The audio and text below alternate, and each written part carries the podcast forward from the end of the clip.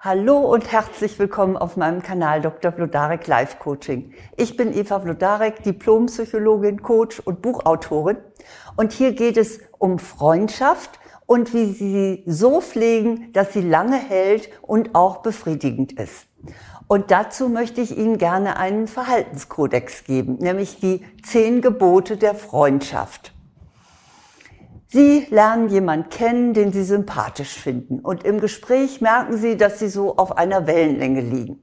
Sie verabreden sich also gerne wieder miteinander und ja, treffen sich öfter mal wieder. Allmählich sprechen Sie auch über Persönliches. Es entsteht Vertrauen. Ja, das ist der Beginn einer wunderbaren Freundschaft. Soweit, so schön. Aber ob diese Beziehung hält, und ob sie dann auch zu einer dauerhaften Freundschaft wird, das hängt davon ab, wie gut Sie sie pflegen. Und deshalb habe ich Ihnen hier die zehn Gebote zusammengestellt, die eine gute Freundschaft ausmachen. Vielleicht nehmen Sie sie auch mal zum Anlass, mal zu überdenken, wie Sie sich mit Ihren Freunden austauschen. Das erste ist, treffen Sie sich regelmäßig.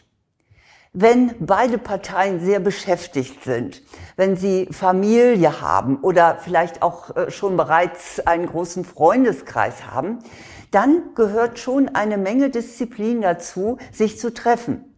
Aber diese Disziplin müssen sie aufbringen. Denn wenn sie es nicht schaffen, einander zu sehen, dann werden sie sich entfremden und die Freundschaft schläft dann irgendwann ein. Deshalb geben Sie sich einen Ruck und verabreden Sie sich. Und seien Sie auch bitte nicht zu stolz, selbst die Initiative zu ergreifen und zu sagen, wir müssen uns doch mal wieder treffen. Natürlich muss die Reaktion dann auch positiv sein. Sie haben es nicht nötig, irgendjemand nachzulaufen. Das ist hier nicht gemeint. Zweites Gebot, überbrücken Sie Entfernung. Wenn Sie an verschiedenen Orten wohnen oder wenn Sie beide sehr ausgelastet sind, dann ist es mit einem häufigen Treffen schwierig. Nutzen Sie dann in der Zwischenzeit bewusst soziale Medien, damit Sie trotz dieser Entfernung der räumlichen oder auch der zeitlichen in Verbindung bleiben. Notfalls notieren Sie sich das im Kalender und rufen Sie an Schicken Sie vielleicht auch äh, Fotos von dem, was Sie so gerade machen. Oder melden Sie sich per Mail oder WhatsApp. Und leiten Sie auch gerne mal einen Link oder einen Artikel weiter, von dem Sie wissen, dass das Ihren Freund oder Ihre Freundin interessieren könnte. Das alles sind Zeichen für, ich denke an dich, auch wenn wir uns jetzt gerade nicht sehen können. Drittes Gebot, entwickeln Sie Rituale.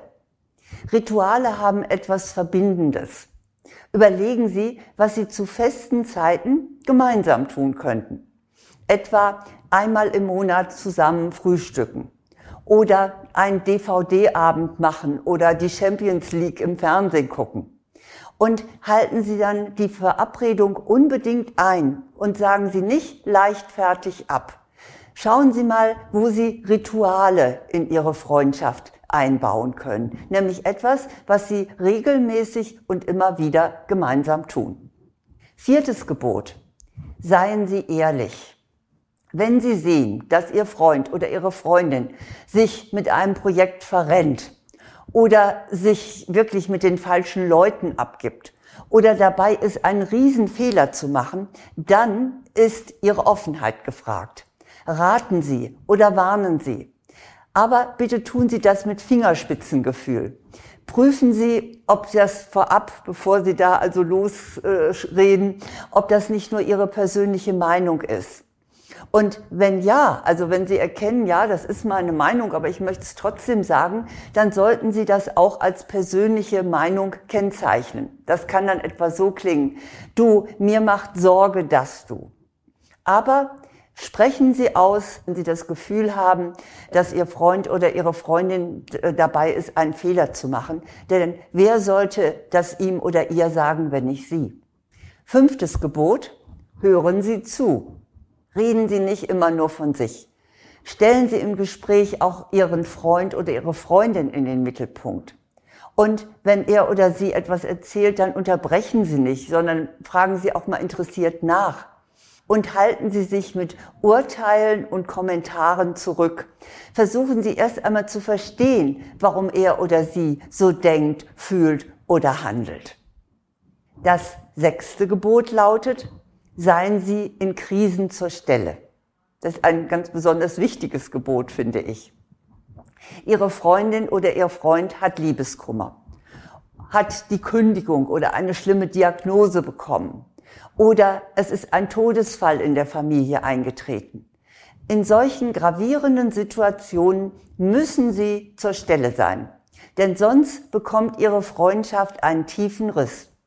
Zumindest sollten Sie es erklären und auch eine gute Erklärung haben, warum es gerade wirklich nicht geht. Sagen Sie dann auch gleichzeitig, wann Sie wirklich äh, zur Verfügung stehen. Als meine beste Freundin damals ein richtig großes Problem hatte und mich völlig geschockt anrief, dann habe ich sofort für den Tag alle Termine abgesagt und bin zu ihr gefahren. Ich glaube, dass das ein besonderer Punkt auch in unserer Freundschaft gewesen ist. Und das sollten Sie auch immer wahrnehmen. Wenn Ihr Freund, Ihre Freundin in Not ist, seien Sie da. Siebtes Gebot, geben Sie so viel, wie Sie nehmen. Wenn Sie das Gefühl haben, Sie hätten zu viel gefordert, dann überlegen Sie, was Sie zum Dank dafür geben können. Es ist wichtig, dass nicht eine Person die andere ausnutzt. Geben und nehmen sollten sich die Waage halten. Das heißt jetzt natürlich nicht, dass Sie Zeit und Geld kleinlich aufrechnen müssen. Manchmal benötigt einer eben oder eine mehr äh, Unterstützung und Zuwendung als der oder die andere. Doch über die Länge, etwa innerhalb eines Jahres, da sollte die Bilanz schon ausgeglichen sein. Also passen Sie auf, dass Sie nicht zu viel nehmen, sondern, und wenn Sie es tun, dass Sie auch entsprechend geben. Achtes Gebot, gönnen Sie. In Köln sagt man, man muss auch Jönne können, ne? gönne können. Neid ist jedenfalls Gift für die Freundschaft. Das heißt nicht, dass Sie diese Empfindung nicht haben dürfen. Wenn Ihr Freund oder Ihre Freundin etwas besitzt oder erhält, was Sie sich auch sehnlich wünschen, dann ist ja Neid gewiss der erste Impuls. Aber geben Sie dem nicht nach. Auch wenn es seelische Kraft kostet, freuen Sie sich mit. Oder halten Sie es zumindest so, wie ich es dann in dem Fall tue. Dann sage ich nämlich ganz offen, hm, das hätte ich auch gerne, aber ich gönne es dir. Neuntes Gebot, unternehmen Sie etwas gemeinsam. Auch in der Freundschaft wird das Verbindungshormon Oxytocin ausgeschüttet, wenn Sie gemeinsam Abenteuer bestehen. Abenteuer ist jetzt natürlich ein weiter Begriff. Also das muss nicht unbedingt Fallschirmspringen oder Bungee-Jumping sein oder äh, was weiß ich, der Trip in den Urwald, aber gehen Sie gemeinsam raus aus der Komfortzone, denn das genau belebt Ihre Beziehung. Genau wie in der Partnerschaft äh, wirkt es sich auch in der Freundschaft so aus. Unternehmen Sie etwas und zwar am besten etwas, was Sie beide noch nie getan haben. Vielleicht besuchen Sie ein Rockkonzert oder Sie machen eine gemeinsame Wanderung oder einen Städtetrip.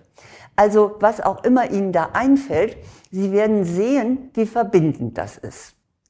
Mein zehntes Gebot lautet, lassen Sie Freiraum. Wie die Liebe ist auch die Freundschaft ein Kind der Freiheit. Vielleicht haben Sie öfter als Ihre Freundin oder Ihr Freund das Bedürfnis nach Gemeinschaft. Halten Sie sich zurück. Berücksichtigen Sie die äußere Situation und den Charakter der Person. Manche brauchen mehr Rückzug und Alleinsein oder diese Person ist so beschäftigt, dass ihr nicht viel Zeit und Energie bleibt, respektieren Sie das dann.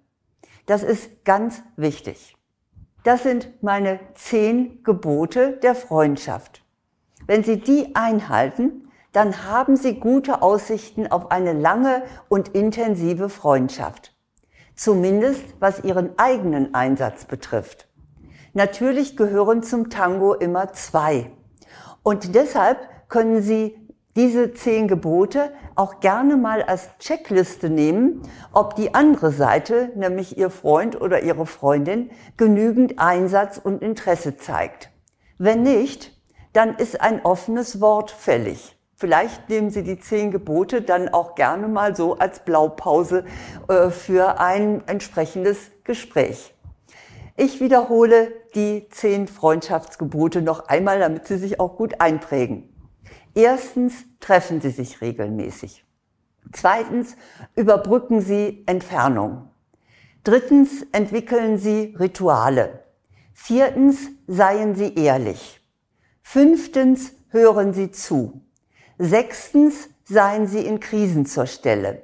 Siebtens geben Sie so viel, wie Sie nehmen. Achtens, gönnen Sie. Neuntens, unternehmen Sie etwas gemeinsam, etwas Abenteuerliches. Und zehntens, lassen Sie Freiraum.